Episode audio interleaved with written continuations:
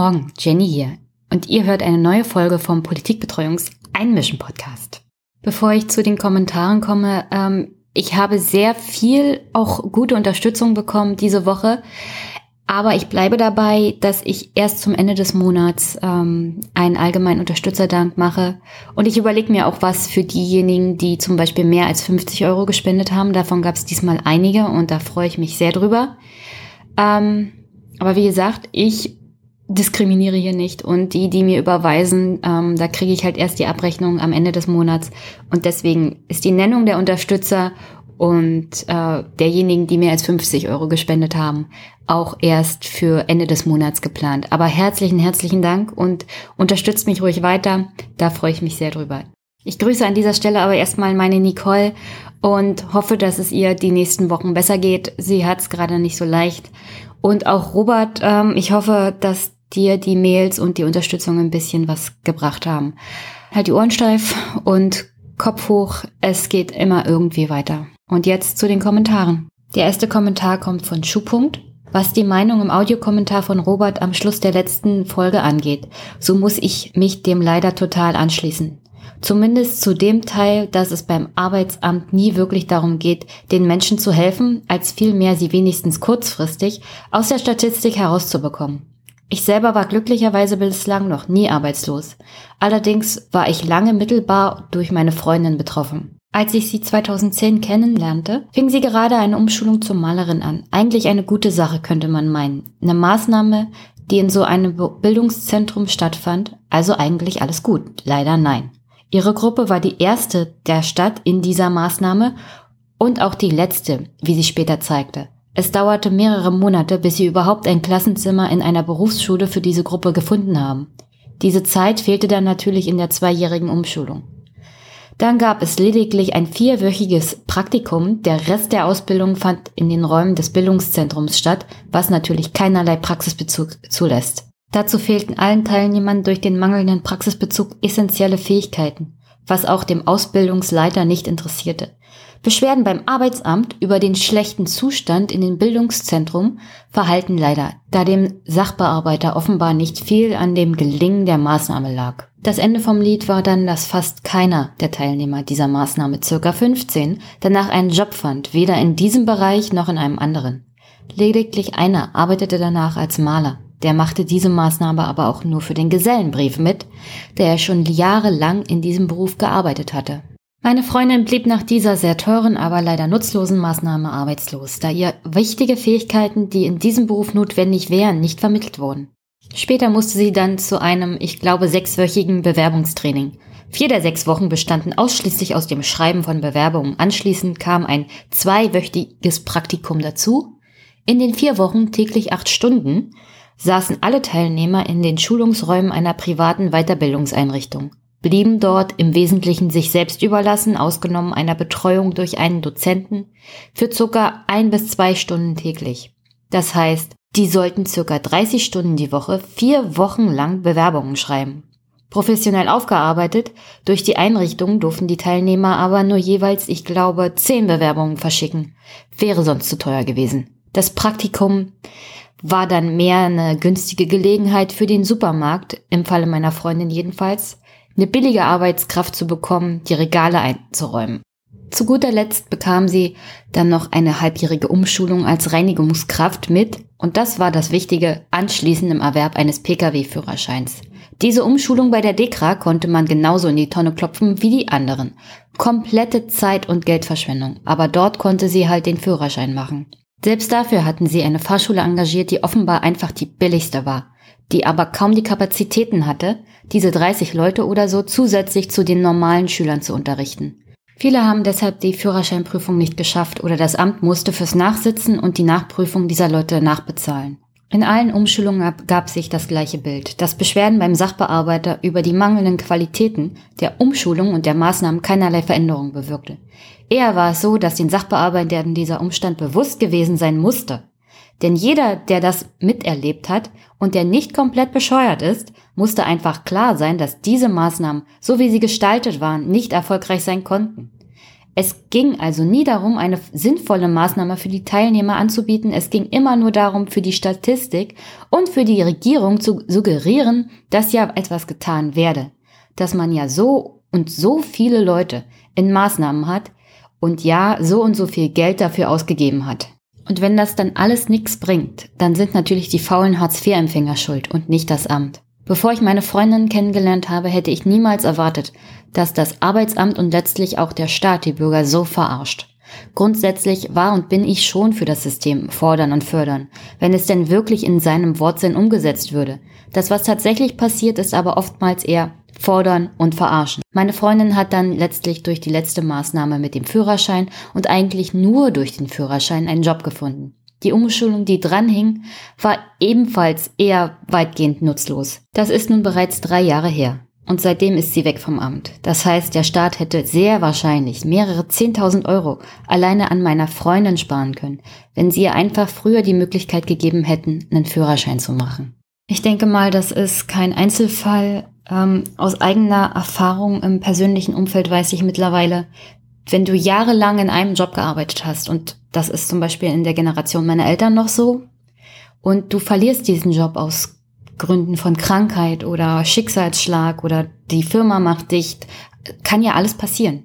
Dann ist das Amt bemüht, dich in irgendwelche Maßnahmen zu stecken, wo du dann solche Sachen lernst wie Grundrechenarten, oder Rechtschreibung. Du bist mit verschiedenen Leuten, verschiedene Altersklassen zusammen, teilweise Langzeitarbeitslose oder gerade frisch von der Ausbildung gekommene, die keine weitere Verwendung in dem Job gefunden haben, in dem sie gelernt haben. Und äh, wenn du dann jahrelang in einem Job gearbeitet hast und die setzen dich in einen Raum und dann sollst du das einmal eins oder Prozentrechnungen lernen, äh, das knabbert dann natürlich an deinem eigenen Selbstbild. Und ich glaube nicht, dass diese Art von Umgang mit Menschen tatsächlich dazu führen wird, dass sie sich mehr bemühen oder generell auf irgendeinen Job vorbereitet sind. Also diese, dieses Weiterbildungssystem, diese Maßnahmenpakete, diese Umschulungssachen, die hier angeboten werden von den Jobcentern, vom Arbeitsamt und vom Staat, der dafür verantwortlich ist. Das ist alles nur ein Witz. Und wenn man sich nicht selber kümmert um einen neuen Job, dann bleibt man ewig im Hartz IV stecken. Und das, das ist nicht gut. Das ist nicht gut für eine Person selber. Man verliert jeglichen Antrieb und jegliche Hoffnung. Und keiner findet dann wieder Sinn in seinem Leben, weil mit Hartz IV kannst du ja auch kein sinnvolles Leben führen. Okay, auch Moni hat auf Roberts Kommentar geantwortet. Seroquell ist kein Antidepressivum, das ist ein Neuroleptikum, aber wird ganz viel als Sedativum verschrieben. Also wenn man Unruhe oder Angst hat und sowas. Es macht ziemlich müde, es fährt einen irgendwie runter. Tavor und das Diazepam sind beide Benzos. Ist bestimmt hilfreich, aber ich glaube, man sollte das nicht auf Dauer nehmen. Ich kenne das auch, dass wenn man etwas Chronisches hat, dass die Leistungsfähigkeit runterfährt, aber für andere man ja normal aussieht und die Umgebung einfach nicht versteht, dass man nicht noch besser kann. Man ist dann immer so an seinem persönlichen Limit und geht dabei immer mehr kaputt und wird von anderen als faul oder sowas abgestempelt. Bei psychischen Problemen verstehen das noch weniger Menschen als bei Sachen, wo man ganz eindeutigen, super schlimmen Blutwert oder Bild als Beweis vorzeigen kann. Also ja, Moni, wir leben in einer Gesellschaft, in der psychische Probleme offensichtlich nicht wirklich anerkannt werden und das ist generell ein großes, großes Problem. Man sollte respektieren, wenn Menschen psychisch einfach nicht mehr können. Burnout ist ja auch etwas, was nicht nur körperlich ist, es ist auch psychisch und es nimmt immer weiter zu und es trifft auch immer mehr junge Menschen und es, dass die Gesellschaft sich darauf nicht einstellt, sondern einfach so reagiert, na ja, du bist ja noch jung, du musst das wegstecken, ist einfach auch ein Zeichen von Unfähigkeit von uns allen als Gesellschaft darauf zu reagieren, auf neue Umgebungen, auf neue Zustände. Und das macht uns alle nur noch kranker. Aber weiter mit Monis Kommentar. Ich glaube, besonders die Bundespolitiker in Berlin können solche Probleme nicht nachvollziehen, weil für sie das normal ist, dass man den ganzen Tag hin und her fährt, viel redet und liest und sich konzentriert und so weiter. Das heißt, diese Menschen haben eine sehr hohe Leistungsfähigkeit und die meisten wissen nicht, was es bedeutet, wirklich über Jahre in der Leistungsfähigkeit eingeschränkt zu sein und bei dem ganzen Trubel nicht mitmachen zu können, weil die Kraft schon für etwas ganz Alltägliches fehlt. Ein Kommentar von David. Neben all den sozialpolitischen Argumenten gegen die Tafeln finde ich sie besonders schlimm, wenn man sich qualitative Studien von Soziologen und Co. anschaut, die zeigen, was dieses Setting mit Menschen macht. Nicht nur, wie es die Bedürftigen erniedrigt, sondern wie es sich bisweilen auf die Ehrenamtlichen auswirken kann, deren Stereotype verstärkt und Herablassung gefördert wird. Ich habe dazu vor ein paar Jahren einige Vorträge bei YouTube gefunden. Wenn es dich interessiert, suche ich da nochmal nach. Ähm, ja, danke David, du hast mir ja mittlerweile was geschickt. Ich gucke mir das nochmal an, aber wie gesagt, ich werde das Thema Tafeln nochmal gesondert aufgreifen nach Ostern, weil mittlerweile da so viel Material auch sich angehäuft hat, dass ich mir Zeit nehme für den nächsten Tafel-Podcast sozusagen. Aber danke, David, für die Rückmeldung auch und dass du mir da ein bisschen unterstützend in Hinsicht der YouTube-Videos in die Arme gegriffen hast. David hat dann noch weiter geschrieben. Am Ende manifestieren Tafeln strukturell die Spaltung unserer Gesellschaft auf diversen Ebenen, wie gut sie auch gemeint sind. Und das stimmt leider. Und es geht weiter. Es geht übrigens so weit, dass Jobcenter und Co. Menschen in finanziellen Nöten an Tafeln verweisen. Ebenso wahrscheinlich bei Asylbewerbern und Co. Somit dienen sie am Ende noch als Argument, die Regelsätze nicht anzuheben, die das Existenzminimum sichern sollen. Ich weiß wirklich nicht, wo ich bei diesem Thema aufhören soll, mich zu empören. Danke, David. Und ja, wo soll man anfangen, sich zu empören? Wo soll man aufhören, sich zu empören beim Thema Tafeln, beim Thema Sozialpolitik in diesem Staat? Ich meine, wenn wir uns die letzten zwei Wochen angeguckt haben, die Debatte um Armut, um Hartz IV, um Tafeln, das widerspricht jeglichem normalen Menschenverstand, was Politiker teilweise gesagt haben. Ich meine, allein Jens Spahn und auch die SPD-Politiker haben dann keine gute Figur gemacht, wenn ich mir mal Kommentare von Frau Bali angucke. Aber ja, es gibt auch Berichte äh, von YouTube-Videos, kann ich da was äh, berichten, wo die Menschen gefragt wurden, wie sie zur Tafel gekommen sind. Und dann haben sie geantwortet, dass die Hartz-IV-Stellen, die Jobcenter sie zu den Tafeln weitergeleitet haben. Und da geht's den Rentnern, den Arbeitslosen, den Obdachlosen und den Asylbewerbern bzw. den Flüchtlingen nicht anders. Sie werden einfach von den Ämtern an diese Stellen verwiesen. Die Ämter wissen doch auch nicht weiter. Die Mitarbeiter wissen doch auch nicht wohin. Also schicken sie sie zu den Tafeln, weil sie denken, die sind halt dafür verantwortlich. Aber dass das ehrenamtliche Engagement nicht dazu da ist, den Sozialstaat zu ersetzen oder geschweige denn ihn zu ergänzen, das haben die Menschen halt vergessen. Beziehungsweise die Politik hat es vergessen. Und das ist kein guter Ansatz für die Zukunft unserer Gesellschaft. Okay, Felix. Die schlimmste Art der Ungerechtigkeit ist die vorgespielte Gerechtigkeit. Platon. 427 bis 347 vor Christus. Ansonsten mach weiter so. Ich fahre auf dem Weg zur Uni immer an der Bahnhofsmission am Berliner Zoo vorbei und bin soziologisch, genauso wie viele andere, auf das Ausblenden dessen konditioniert, was dort Alltag ist. Es würde mich einfach nur unglücklich machen, wenn ich es an mich ranlassen würde. Dich macht es sauer. So geht jeder anders damit um. Das Ausblenden könnte Stefan Schulz natürlich toll soziologisch begründen. Am Ende bin ich aber einfach nicht der Typ für das Starten sozialer Initiativen und daher blende ich, wie so viele andere, einfach aus. Bei mir im Sportverein auf persönlicher Ebene helfe ich immer gerne. Mir fehlt es aber einfach an intrinsischer Motivation, selbst soziale Projekte zu starten, wie du deinen Podcast. Von daher ein großes Dankeschön für dein Engagement, weil dein Podcast auch ein soziales Projekt ist. Keine Ahnung, warum ich dir irgendeinen Schwachsinn schreibe. Bin wohl auf der Selbstsuche. Eigentlich ging es mir ums Zitat. Bleib wie du bist. Äh, Felix, danke, dass du das mit dem Podcast so siehst. Mir geht's ja hauptsächlich darum, mein, ja, meine Wut, meinen Zorn irgendwie Ausdruck zu verleihen. Äh, aber gleichzeitig dafür zu sorgen, dass niemand irgendwie aufgibt. Ich meine, man muss keine sozialen Projekte. Nicht jeder Einzelne muss ein soziales Projekt starten. Der Weg zu einer besseren Gesellschaft ist eine bessere Politik in Berlin. Eine bessere soziale Gesellschaft bekommst du nur, wenn du Sozialpolitik machst, durch Politiker, die auch ein Verständnis dafür haben, was ein Sozialstaat tatsächlich zu leisten hat und aufzuhören, sich auf das einzelne Engagement weniger zu konzentrieren beziehungsweise das zu fördern. Das sind immer nur ich meine, ich will es nicht kleinreden. Ehrenamt ist etwas Wunderbares, aber im Großen und Ganzen sind wir als Gesellschaft dazu übergegangen, uns komplett darauf zu verlassen, dass einige wenige uns helfen. Aber wir müssen als Gesellschaft zusammen etwas verändern. Und man muss kein schlechtes Gewissen haben, wenn man nicht selber alleine ein soziales Projekt startet. Man muss nur mit anderen Menschen, die genauso denken wie du, eine politische Veränderung einleiten. Und ich denke mal, ja, das, das ist im Großen und Ganzen auch der Ziel von diesem Podcast, dass man sich halt einmischt in die aktuelle politische Lage. Aber danke für den Kommentar.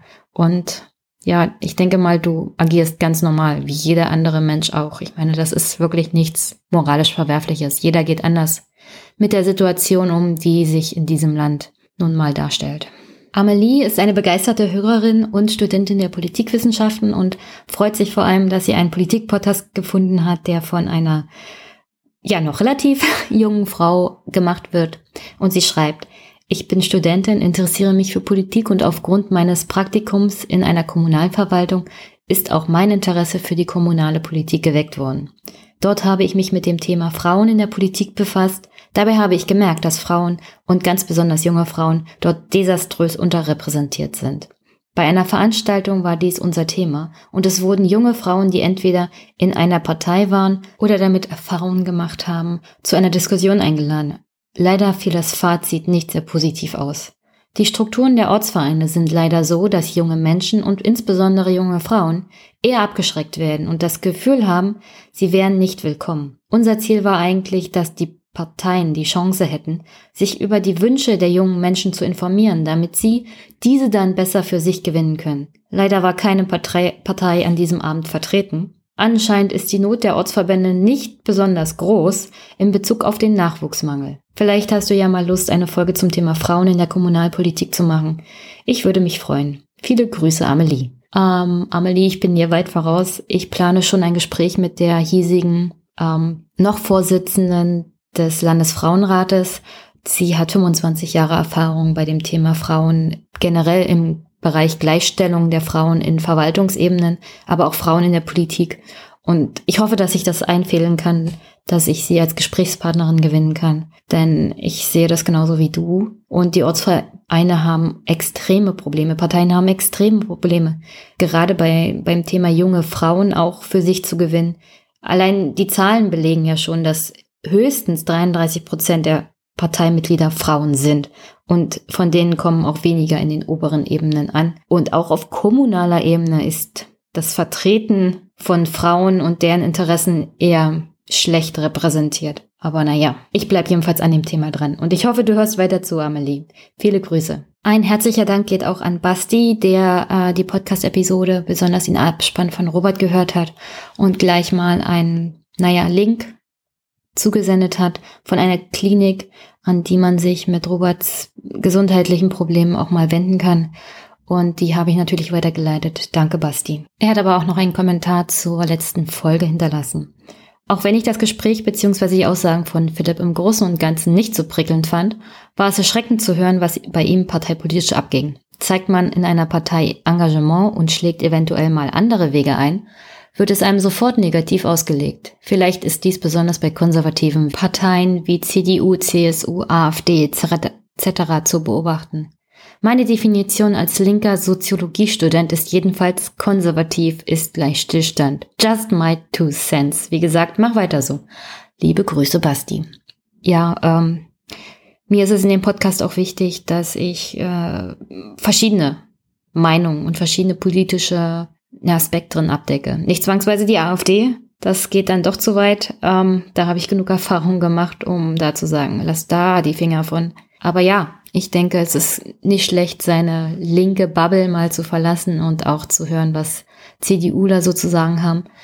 Ich denke mal, im Großen und Ganzen in der jungen Generation sind wir uns alle einig, es muss sich was verändern. Und das ist doch schon mal ein guter Ansatzpunkt.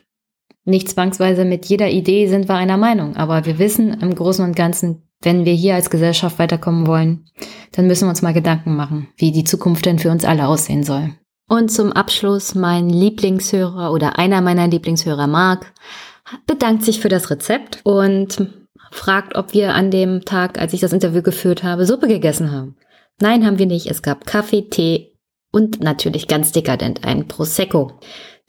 Liebe Grüße, Marc. Und vor dem Hauptthema heute nochmal ein kleiner Wochenrückblick. Also die Armutsdebatte der letzten eigentlich zwei Wochen war auf der einen Seite gut, dass sie geführt wird, dass das Thema jetzt endlich mal aufgegriffen wird, aber auf der einen Seite auch schlecht, weil natürlich wieder die Stimmen zum Tragen kamen, die gesagt haben, Hartz IV reicht ja zum Leben. ähm, sagen wir es mal so, Hartz IV reicht zum Überleben. Vor allem dann, wenn man zur Tafel gehen kann, beziehungsweise wenn man das Glück hat, dass noch eine Tafel in der Gegend offen ist. Hier in Brandenburg zum Beispiel. Ähm, das Problem mit Hartz IV ist ja leider, dass man zwar überlebt, aber halt völlig von der Gesellschaft abgeschnitten ist. Man hat keine sozialen Kontakte mehr, man fällt in sich zusammen, und man gibt sich teilweise auch komplett auf. Und das ist, das ist in dieser Debatte überhaupt gar nicht wirklich angesprochen worden. Und dann haben sich Leute wie Frau Barley und Herr Spahn halt durchgesetzt mit ihren Argumenten, dass die Sätze doch ausreichen würden und dass damit jeder versorgt ist, dass keiner durchs Raster fällt, was natürlich auch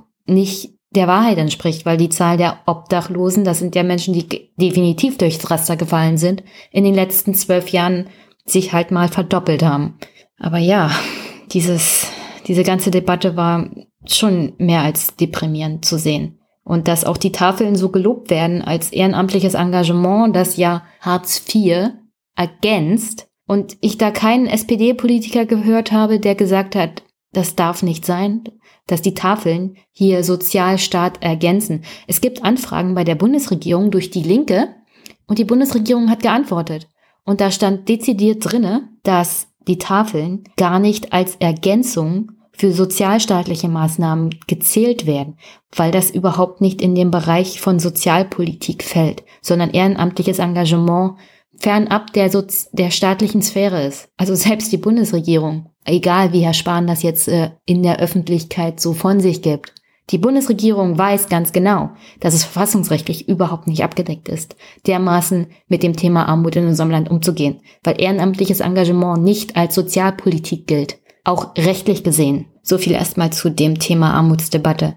Aber das ganze Spektrum Hartz IV, da hatten wir jetzt 15 Jahre Agenda 2010 Rede von Herrn Schröder im Bundestag also das, das möchte ich hier definitiv nochmal aufgreifen. Und wenn ihr irgendwelche Erfahrungen aus den letzten 15 Jahren zu teilen habt, schickt mir gerne eure Erfahrungsberichte mit zum Thema Armut, zum Thema Hartz IV. Auch von der anderen Seite, also als Ehrenamtler, was erlebt man denn da so? Ich meine, das kann ja auch nicht gut sein für einen selber, wenn man permanent mit der steigenden Armut und der steigenden Unfähigkeit des Staates konfrontiert wird in einer Zeit, in der die Wirtschaft dermaßen boomt, zu sehen, wie immer mehr Menschen doch tatsächlich durch soziale Raster fallen. Ähm, wenn ihr könnt, schickt mir Audiokommentare. Robert hat das ja auch gemacht und dann kann ich die hier abspielen. Und dann hier an dieser Stelle noch eine kleine Sache zu dem Thema Hartz IV. Es wurde ja oft das Argument gebracht, naja, wir können die Regelsätze ja nicht erhöhen, weil sonst der Abstand zwischen der arbeitenden Bevölkerung und der nicht arbeitenden Bevölkerung nicht mehr groß genug ist. Keiner, keiner der linken Politiker mal abgesehen tatsächlich von den Linken, also keiner von der SPD, hat wirklich in der breiten Öffentlichkeit das Thema aufgegriffen, dass die Löhne in Deutschland einfach zu niedrig sind. Ich meine, es gibt das Problem, dass Menschen trotz Arbeit zu den Tafeln gehen und trotz Arbeit arm sind. Du bist ja nicht nur arm, wenn du Hartz IV hast, du bist auch arm, wenn du arbeitest. Die Löhne in diesem Land sind einfach viel, viel zu gering. Und hier mal eine breite Forderung zu stellen, von nicht nur zwei Prozent Lohnerhöhung, sondern mal von zehn Prozent Lohnerhöhung. Das traut sich hier offensichtlich kein Politiker mehr. Und, aber das ist doch eigentlich das Kernproblem. Die viel zu geringen Löhne in unserem reichen Land. Und dann zwei positive Meldungen. Eine auf Landesebene. Es gab ja einen Nachtragshaushalt hier in Brandenburg, ein Jahr vor der Landtagswahl. Unter anderem wird geplant, eine halbe Milliarde Euro zu investieren in die Infrastruktur meines Heimatlandes.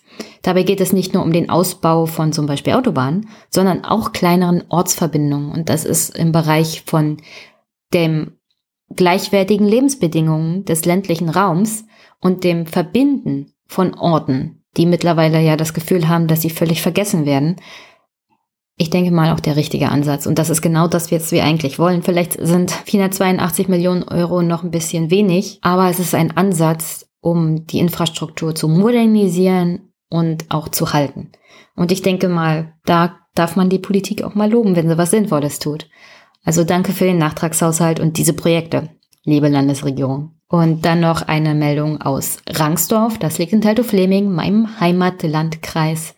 Und wenn da was Positives herkommt, dann berichte ich das natürlich auch ganz gerne. Manche Gemeinden, Städte generell Kommunen haben ja ihre eigenen Wohnungsgesellschaften, in denen man dann auch günstig Wohnungen anmieten kann.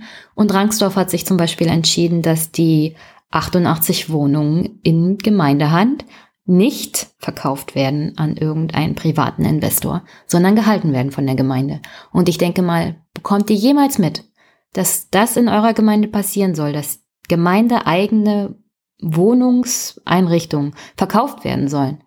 Geht zu euren Stadtverordneten oder den Stadtversammlungen oder den Landkreisversammlungen und beschwert euch und äh, sprecht euch dagegen aus. Denn wenn die erstmal in der privaten Hand sind, werden die Mieten teurer. Und das wollen wir doch alle nicht. Und jetzt zum Hauptthema dieser Woche, und zwar die Wahl der neuen Bundeskanzlerin bzw. der alten Bundeskanzlerin und die Ernennung unserer Regierung.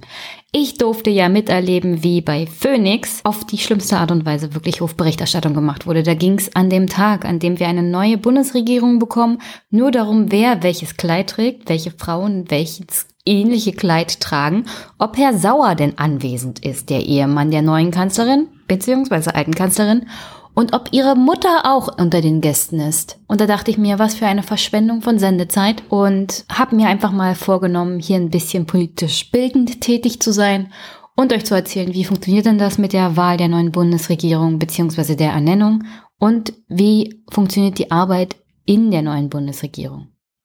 Tatsächlich ist mit der Bundestagswahl der erste Schritt zur Wahl des neuen Regierungschefs in Deutschland getan. Eine der ersten wichtigen Aufgaben der neu gewählten Abgeordneten im Deutschen Bundestag ist es zu Beginn einer je jeden Legislaturperiode, die Wahl einer Bundeskanzlerin beziehungsweise eines Bundeskanzlers. Ja, auch Männer können Regierungschef werden. Die meisten Jugendlichen wissen das gar nicht mehr, weil Frau Merkel schon seit zwölf Jahren an der Macht ist. Die Wahlfunktion ist somit die Hauptaufgabe des Parlaments. Der Bundeskanzler wird in Deutschland nicht direkt vom Volk gewählt, sondern vom Bundestag. Der Bundespräsident schlägt eine Person für die Kanzlerkandidatur zur Wahl vor. Faktisch kann er sich dabei nur für die Kandidatin oder den Kandidaten der Partei oder Koalition entscheiden, die siegreich aus den Bundestagswahlen hervorgegangen ist. Schwieriger ist es, wenn eine Partei nicht die absolute Mehrheit hat.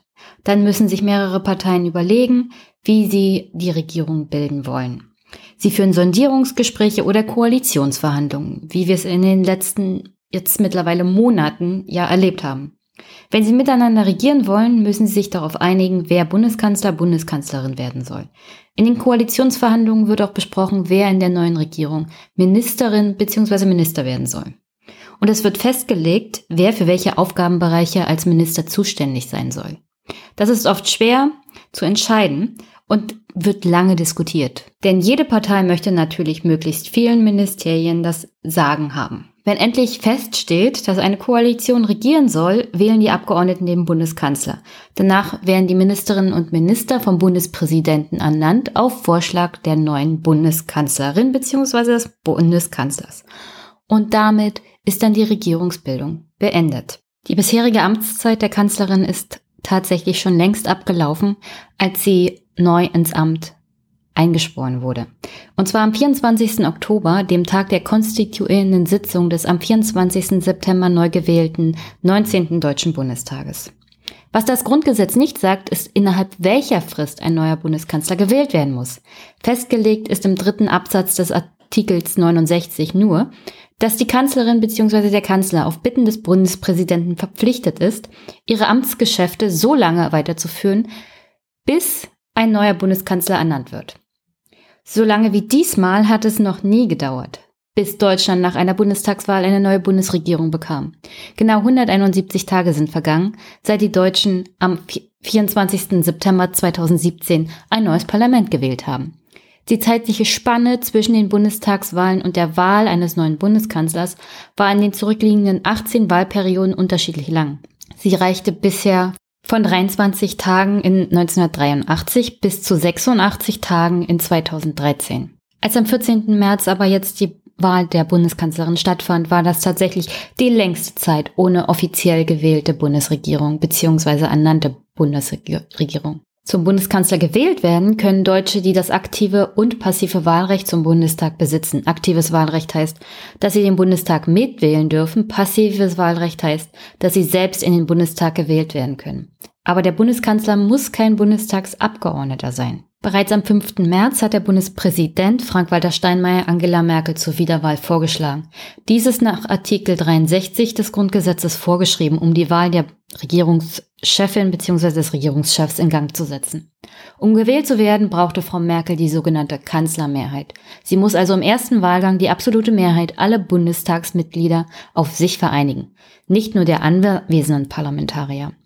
Deshalb legen bei Kanzlerwahlen gerade die Regierungsparteien großen Wert auf die Anwesenheit ihrer Abgeordneten. Bislang ist noch jeder Bundeskanzler in der ersten Wahlphase gewählt worden. Wenn zum Teil auch nur sehr knapp.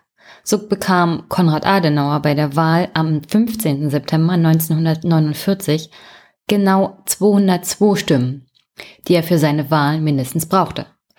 Und um ehrlich zu sein, er war nur eine Stimme über dem Durst, also alle Diskussionen von wegen, Frau Merkel hätte nur neun Stimmen plus bekommen. Es gab schon knappere Ergebnisse in unserer Geschichte. Willy Brandt hatte bei seiner ersten Wahl zum Bundeskanzler im Oktober 1969 mit 251 Stimmen gerade mal zwei mehr als verlangt. Brandts Nachfolger Helmut Schmidt kam bei seiner Wiederwahl am 15. Dezember 1976 mit einer Stimme mehr als der Kanzlermehrheit von 249 Stimmen durchs Ziel. Helmut Kohl hatte bei seiner Wiederwahl am 15. November 1994 ebenfalls eine Zitterpartie vor sich. Am Ende reichte es mit einer Stimme mehr als erforderlich. Ein Abgeordneter seiner Fraktion, Roland Richter, hatte verschlafen und stürmte in letzter Minute in den Plenarsaal. Wahrscheinlich die Stimme, die Kohl überhaupt brauchte, um gewählt zu werden. Das könnte wahrscheinlich für Herrn Richter sehr unangenehm geworden sein. Denn immerhin, jede Stimme zählt in dieser Situation und Herr Schäuble war damals Fraktionsvorsitzender der CDU. Keine komfortable Mehrheit hatte auch Gerhard Schröder in 2002, als er mit drei Stimmen mehr als nötig wieder zum Kanzler gewählt wurde. Als Frau Merkel dieses Jahr gewählt wurde, brauchte sie 355 Stimmen. Gewählt wurde sie mit 364. Das heißt, im Vergleich zu allen ihren Vorgängern hatte sie eine ziemlich komfortable Mehrheit. Kanzlerin Angela Merkel erhielt trotzdem 35 Stimmen weniger als die 399 Sitze, über die das Regierungsbündnis aktuell verfügt. Schon bei den vergangenen drei Regierungskoalitionen unter ihrer Führung erhielt Merkel aber nie alle Stimmen der jeweiligen Regierungsabgeordneten. Bei ihrer ersten Kanzlerwahl 2005 stimmten 397 Abgeordnete für sie. Sie bekam damit 51 Stimmen weniger, als die Große Koalition damals theoretisch hätte geben können. 2009 votierten 323 Abgeordnete der schwarz-gelben Regierung für Merkel. 332 wären rechnerisch möglich gewesen. Hätte die gesamte Regierungskoalition ein Ja abgegeben. Die nötige Kanzlermehrheit 312 Stimmen wurde allerdings um nur 11 Stimmen übertroffen. Bei ihrer letzten Wahl 2013 erhielt die CDU-Politikerin 462 Ja-Stimmen und damit 42 weniger, als allein mit den Abgeordneten von CDU, CSU und SPD möglich gewesen wären. Also die verweigerten 35 Stimmen sind noch nicht mal die höchste Zahl an Abgeordneten, die bei Regierungskoalitionen unter Angela Merkel nicht für sie gestimmt haben. Und wenn man es im Großen und Ganzen betrachtet, Angela Merkel hat wirklich komfortable Mehrheiten bekommen im Vergleich zu all ihren Vorgängern. Also hier hat die Presse mal wieder aus einer Mücke einen Elefanten gemacht, was die Diskussion um die 35 fehlenden Stimmen angeht. Und deswegen verwundert es mich besonders, dass Frau Nahles so angestochen reagiert hat, als man sie fragte, ob denn die Gegenstimmen bzw. die fehlenden Stimmen für Frau Merkel aus der SPD-Fraktion gekommen wären. Ich meine, es ist ein Symbol dafür, dass Frau Nahles als neue Fraktionsvorsitzende nicht zwangsweise das Durchsetzungsvermögen hat, ähm, wie zuvor Herr Oppermann oder andere Fraktionsvorsitzende, aber sie steht ja noch am Anfang. Gleichzeitig zeugt es aber von ihrer fehlenden, naja, Fähigkeit, auf diesem Posten sich auch durchzusetzen, beziehungsweise einen kühlen Kopf zu bewahren. Ich meine, sie hat ja gesagt, es waren mehr Gegenstimmen, als sie erwartet hätte. Und das zeigt, dass sie vielleicht ihre eigene Fraktion nicht besonders gut kennt.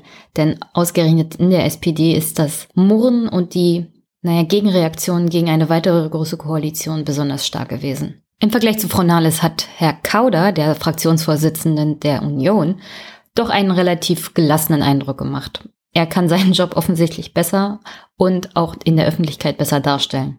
Er hat nämlich gesagt, dass er mit dem Ergebnis sehr zufrieden sei und dass es ein gutes Ergebnis war. Immerhin sei die Kanzlerin ja schon im ersten Wahlgang gewählt worden. Und das stimmt. Herr Kauder und Frau Nahles wären natürlich in einer ganz anderen und herausfordernden Position gewesen, wenn Frau Merkel die erste Kanzlerin in der Geschichte der Bundesrepublik gewesen wäre, die nicht im ersten Wahlgang gewählt wird. Wenn man es genau betrachtet, sind Deutsche ein ziemlich staatstreues Volk. Es gibt wenig, was uns dazu veranlassen könnte, einer handlungsfähigen und kraftvollen Exekutive Misstrauen entgegenzubringen. Das liegt hauptsächlich daran, dass der erste Kanzler Konrad Adenauer es geschafft hat, den Deutschen nach der Zeit der Revolution und den unruhigen Zeiten von Weimar zu zeigen, dass Demokratie und staatliche Autorität, Freiheit und feste Führung sehr wohl miteinander vereinbar sein können. Und dies hat entscheidend zur Festigung der demokratischen Ordnung in der Bundesrepublik beigetragen. Adenauer prägte auch den Begriff Kanzlerdemokratie. Es war der erklärte Wille der Mütter und Väter des Grundgesetzes, labile Regierungen wie zu Zeiten Weimars mitsamt ihrer schnellen Absetzbarkeit nach Möglichkeit zu verhindern. Wollte man die Macht der Regierung stärken, so musste man die anderen Machtfaktoren des politischen Systems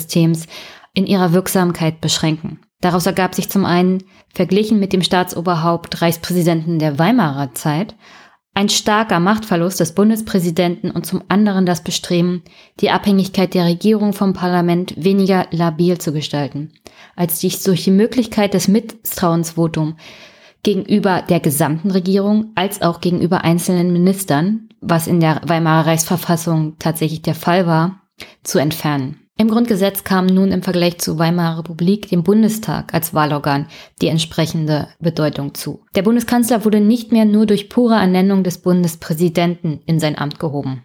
So kam es zur Schaffung einer konstruktiven Exekutive, die ganz auf den Bundeskanzler ausgerichtet war, das sogenannte Kanzlerprinzip. Dem Bundeskanzler kommt in einem Kollegium mit Bundesministern allerdings eine besondere Rolle zu. Nicht nur verfügt er im Verteidigungsfall über die Befehls- und Kommandogewalt des Militärs, Ihm steht auch die politische Alltagsgeschäftsführung zu und nur er ist demokratisch legitimiert und dem Parlament gegenüber direkt verantwortlich. Daraus begründet sich eine Stellung als primus inter pares, erster und dergleichen. Die Richtlinienkompetenz zum Beispiel besagt, dass der Bundeskanzler die Grundlinien der Innen- und Außenpolitik festlegt. Die Voraussetzungen für die Kanzlerdemokratie sind bereits im Grundgesetz festgelegt, einschlägig in den Artikeln 62 bis 68 des Grundgesetzes. Der Bundeskanzler hat das Recht, die Bundesminister dem Bundespräsidenten zur Ernennung bzw. Entlassung vorzuschlagen und dementsprechend hat allein der Bundeskanzler als Adressat eines konstruktiven Misstrauensvotums von Seiten des Parlaments herzuhalten, beziehungsweise nur er selbst kann dem Parlament die Vertrauensfrage stellen. Der Bundeskanzler ist nur ein Teil der Bundesregierung.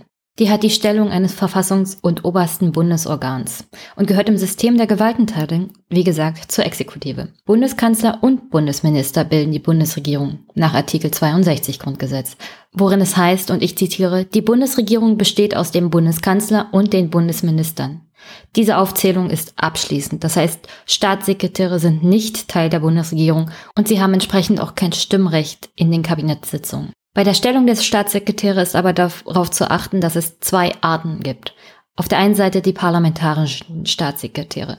Sie sind grundsätzlich Abgeordnete des Bundestages und dem Bundeskanzler oder einem Bundesminister, auch in ihrer Amtsdauer als Abgeordnete zugeordnet. Parlamentarischen Staatssekretären obliegt es, das Mitglied der Bundesregierung, dem sie zugeordnet sind, im Verhältnis zum Parlament zu unterstützen. Im Vergleich dazu sind verbeamtete Staatssekretäre die Spitze der Mitarbeiterschaft der Ministerien und leiten das Ministerium im Rahmen der politischen Vorgaben der Bundesminister. Sie bekleiden aber in keinster Weise ein politisches Amt, sondern sind in der Regel durch Aufstieg in der Hierarchie der jeweiligen Verwaltung an diese Spitzenposition gekommen. Das hat sich erst in den letzten Jahren, erst unter Gerhard Schröder und jetzt unter Angela Merkel etwas geändert und Beamte nehmen mehr und mehr auch die Stellung ein, dass sie durch politische Verbindungen in diese Posten kommen. Zur Macht des Kanzlers innerhalb der Regierung. Die eigentliche Machtbasis eines Kanzlers liegt jedoch hauptsächlich in der Umsetzung seiner verfassungsrechtlichen Richtlinienkompetenz nach Artikel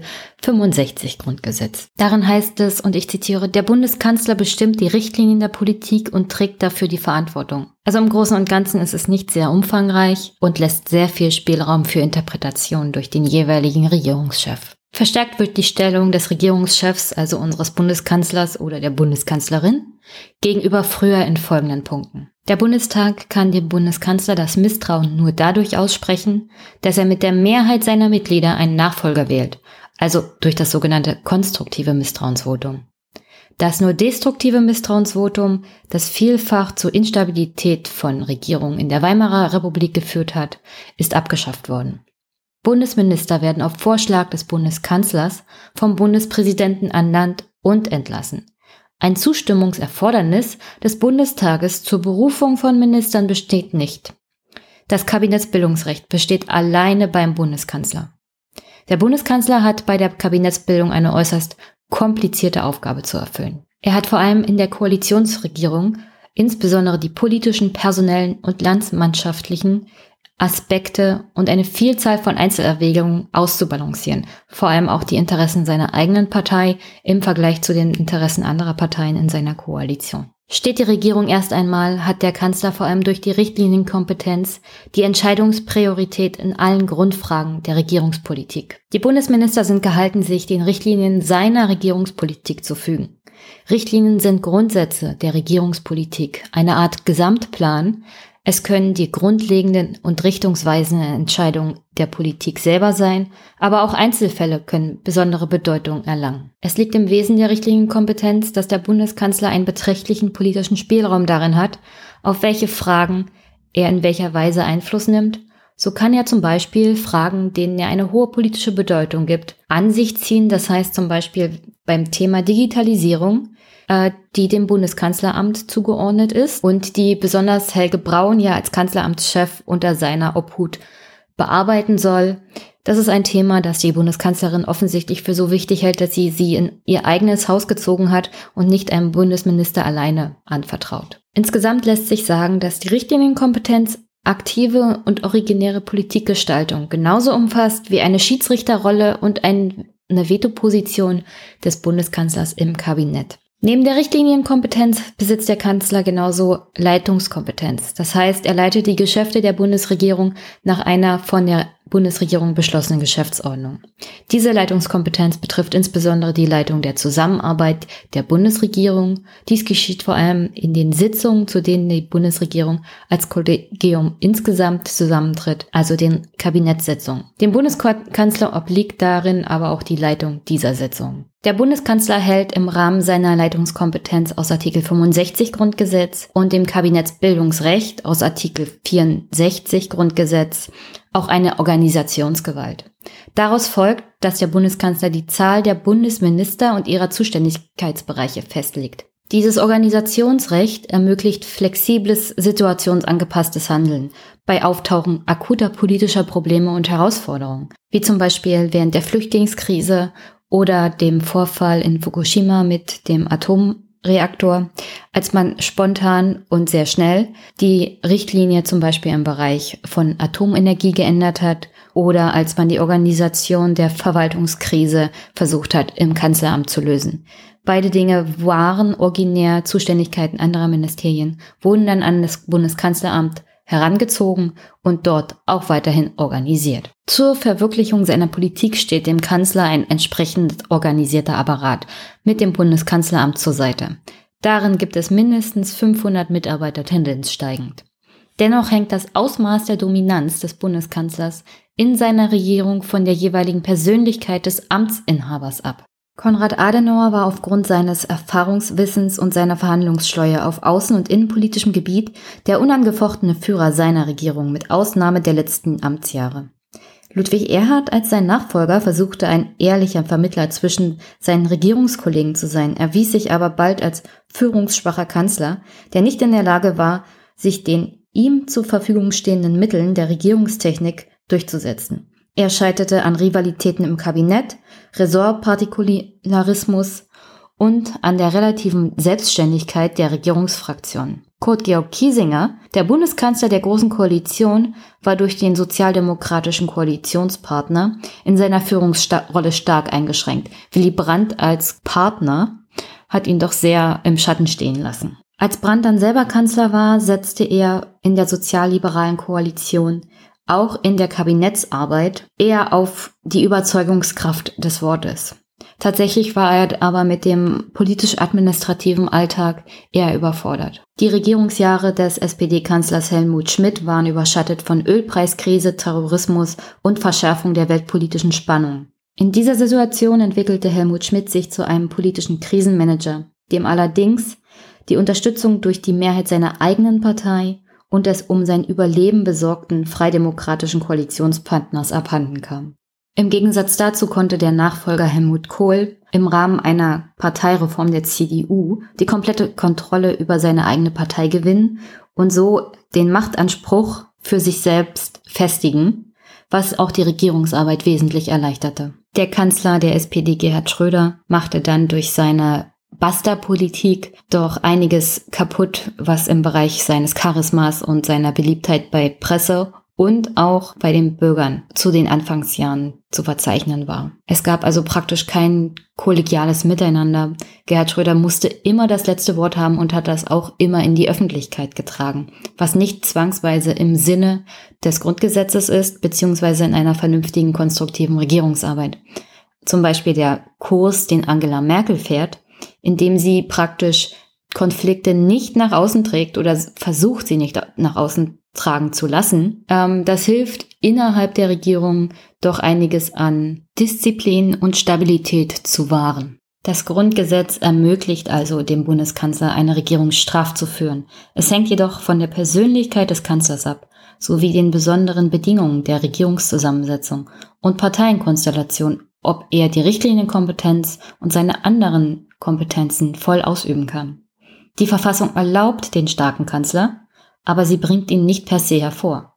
Ein Kanzler, dem es gelingt, als starke und allseits kompetente Führungspersönlichkeit und sowohl als Motor wie Kontrolleur der gesamten Regierungspolitik zu erscheinen, hat die größten Aussichten, jenigen Kanzlerbonus zu erhalten und verstärken, der der regierenden Partei, die den Kanzler stellt, bei allgemeinen Wahlen von der Bevölkerung in der Regel gutgeschrieben wird. Zu den Bundesministern. In früheren Zeiten genügte es für die Staatszwecke der Gewährleistung der Sicherheit im Inneren und nach außen, die klassischen Ministerien zu stellen. Die klassischen Ministerien sind Innen-, Außen-, Verteidigungs-, Justiz- und Finanzministerium, die schon 1809 durch die preußische Verwaltungsreform des Freiherrn vom Stein geschaffen worden waren. Sie zählen auch heute noch zu den wichtigsten und begehrtesten Ministerien. Der Finanzminister hat vom Grundgesetz her eine herausragende Stellung.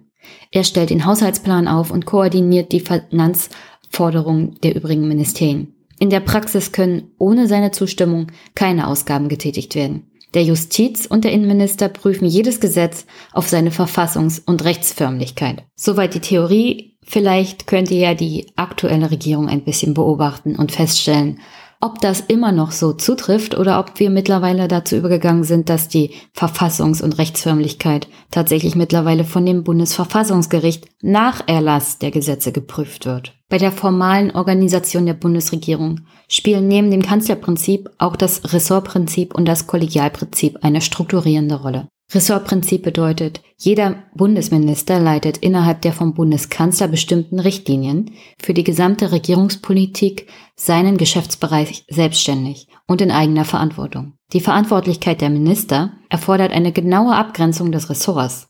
Das ist nicht immer möglich. So ist beispielsweise für die Entwicklungshilfe in erster Linie das Bundesministerium für wirtschaftliche Zusammenarbeit zuständig. Sie berührt aber auch Angelegenheiten des Auswärtigen Amtes und des Wirtschaftsministeriums. Und wenn jetzt zum Beispiel Horst Seehofer mit dem neuen Heimat- bzw. Innenministerium Spiegelabteilung anderer Ressorts schafft, wird die Abgrenzung der verschiedenen Verantwortlichkeiten noch viel schwieriger werden. Und ich denke mal, es wird einiges an Problemen zwischen den einzelnen Ministerien und der Minister mit Horst Seehofer persönlich geben. Durch das Ressortprinzip wird die Dominanz des Regierungschefs eingegrenzt. Durch die Bestimmung des Artikel 65 Absatz 2 Grundgesetz, dass jeder Bundesminister seinen Geschäftsbereich selbstständig und in eigener Verantwortung leitet. Der Bundeskanzler kann also nicht unter Umgehung des Ministers Beamte in seinem Ministerium direkt Anweisungen geben. Er kann nicht in die Ministerien hineinregieren.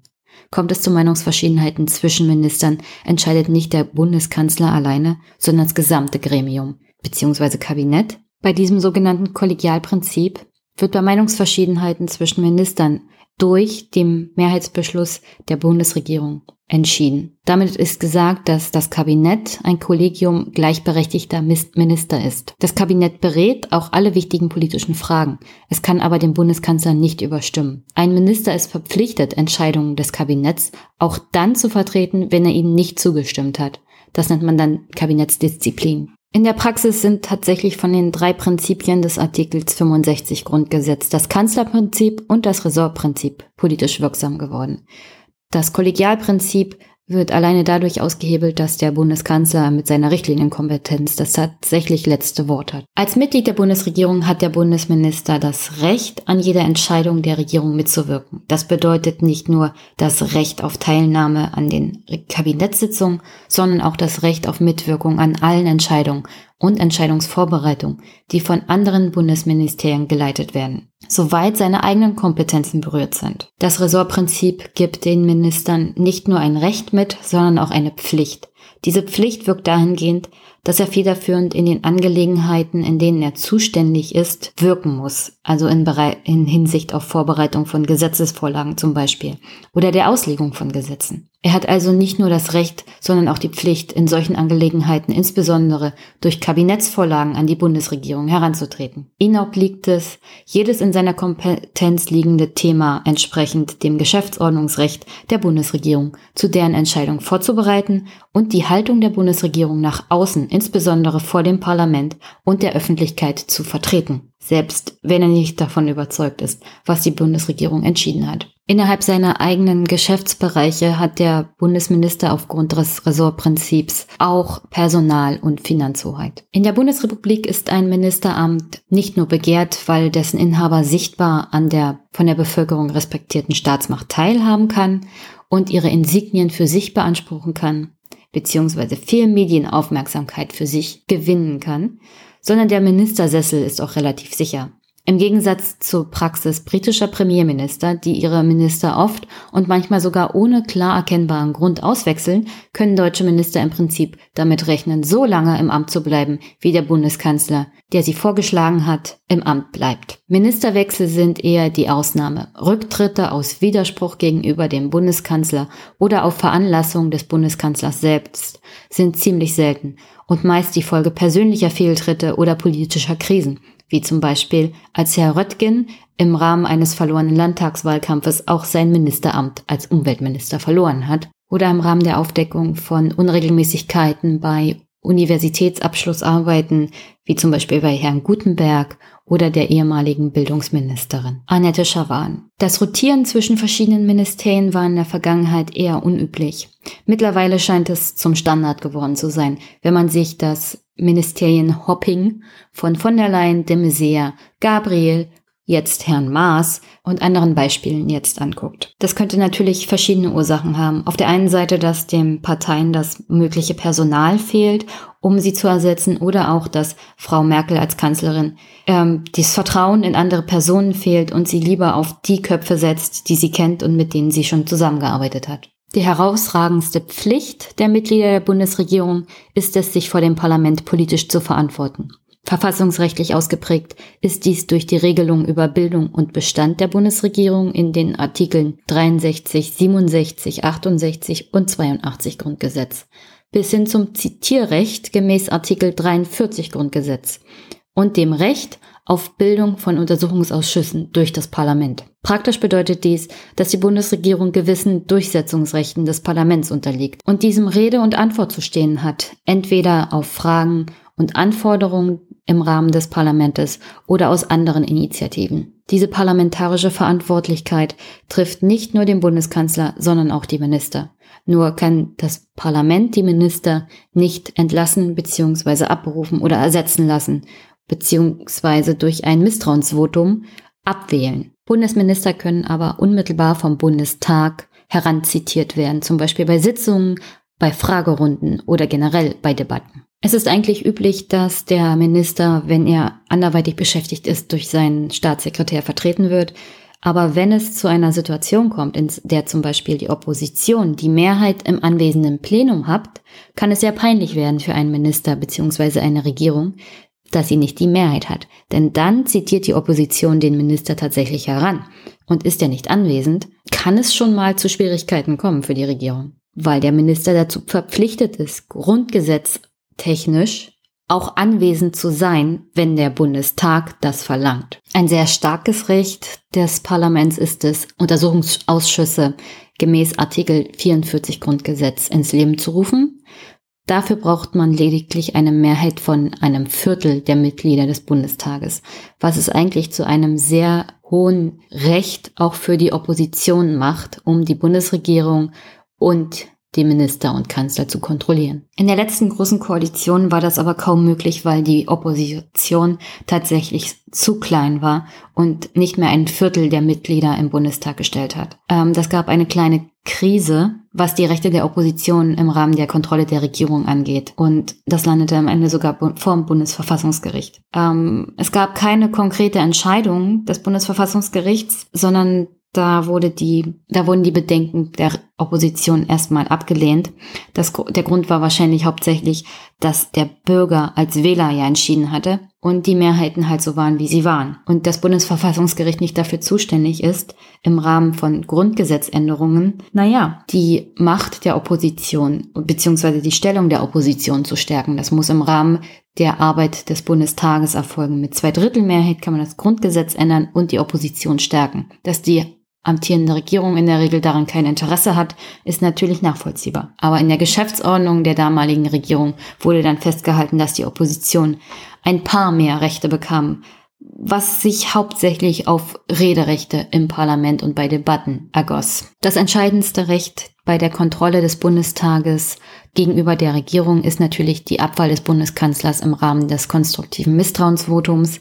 Historisch gesehen ist es doch eher selten vorgekommen in der Geschichte der Bundesrepublik und ist im Rahmen der Regierungstätigkeit von Frau Merkel eher nicht zu erwarten. Zusammenfassend kann man also sagen, dass Organisation und Zusammenarbeit der Bundesregierung im Kern bestimmt werden durch die drei Prinzipien Kanzlerprinzip, Ressortprinzip und Kollegialprinzip. Das ist natürlich alles theoretisch. Wie sich das praktisch tatsächlich darstellt, ist eine ganz andere Frage und auch wie es auf die Öffentlichkeit wirkt.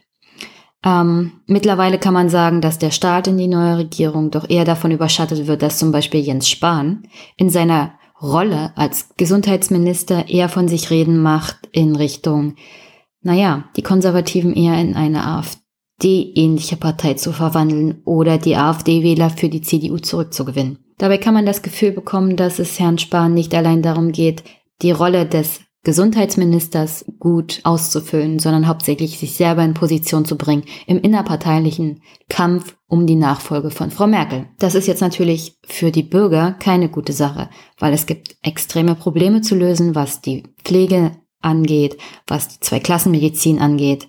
Das Thema Abtreibungsparagraph hat er jetzt aufgegriffen, wobei ich der Meinung bin, ein Mann zum Thema Abtreibung äußern zu hören, ist immer sehr surreal. Nicht, dass wir die Debatte nicht brauchen, aber er richtet sie gleich in eine ganz bestimmte Richtung. Und da hätte ich eigentlich mehr erwartet, auch von der SPD, die ja hier den Gesetzesentwurf für die Abschaffung des, des Paragraphen 219a schon wieder zurückgezogen hat im Rahmen, naja, der Fraktionsdisziplin und der Koalitionsdisziplin. Auch die Äußerung von Horst Seehofer im Rahmen eines wieder aufgeflammten oder von ihm wieder aufgestocherten Themas Islamdebatte lässt nichts Gutes erahnen, was die konstruktive Zusammenarbeit der neuen Bundesregierung angeht. Es scheint, als ob alle Minister nur damit beschäftigt sind, sich selber im besten Licht darzustellen, anstatt dafür zu sorgen, dass die Regierung nach so langer Zeit wie sie brauchte, um sich zusammenzusetzen, jetzt tatsächlich konstruktiv arbeitet. Ich meine, der neue Koalitionsvertrag sagt ja, dass wir mit der neuen Regierung auf eine lebenswerte Zukunft für unsere gesamte Gesellschaft hoffen können.